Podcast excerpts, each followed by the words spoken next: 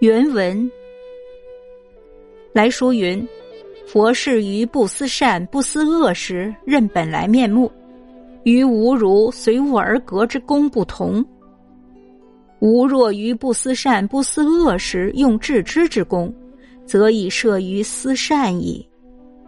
欲善恶不思，而心之良知清净自在，唯有昧而方醒之时耳。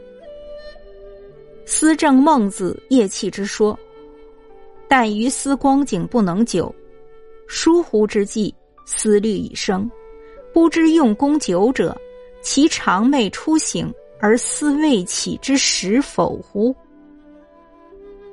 今诚欲求宁静，欲不宁静，欲念无声，则念欲生。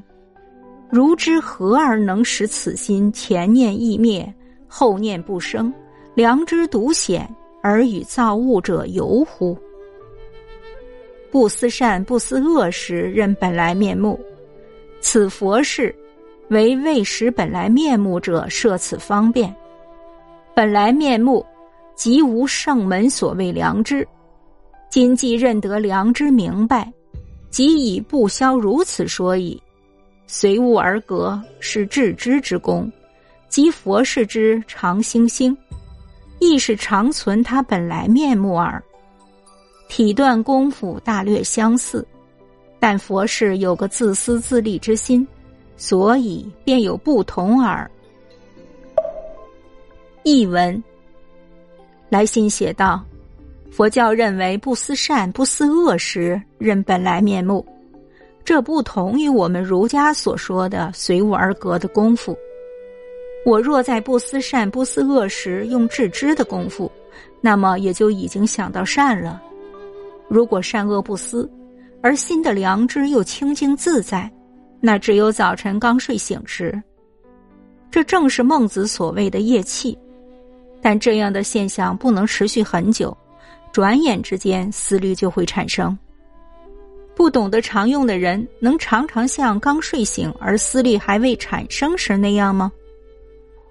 如今我想求的宁静，却更加不能宁静。想没有杂念，而杂念丛生。如果要使此心前念易灭，而后念不生，有良知显露，与造物者同样，又该怎么做呢？在不思善不思恶时认识本来面目，这是佛教针对那些不识本来面目的人讲的简便方法。所谓本来面目。即为我们儒家讲的良知。现在，既然能够清楚的理解良知，就不必这样说了。随物而格是致知的功夫。佛教所说的常星星，是佛教要求常存它的本来面目。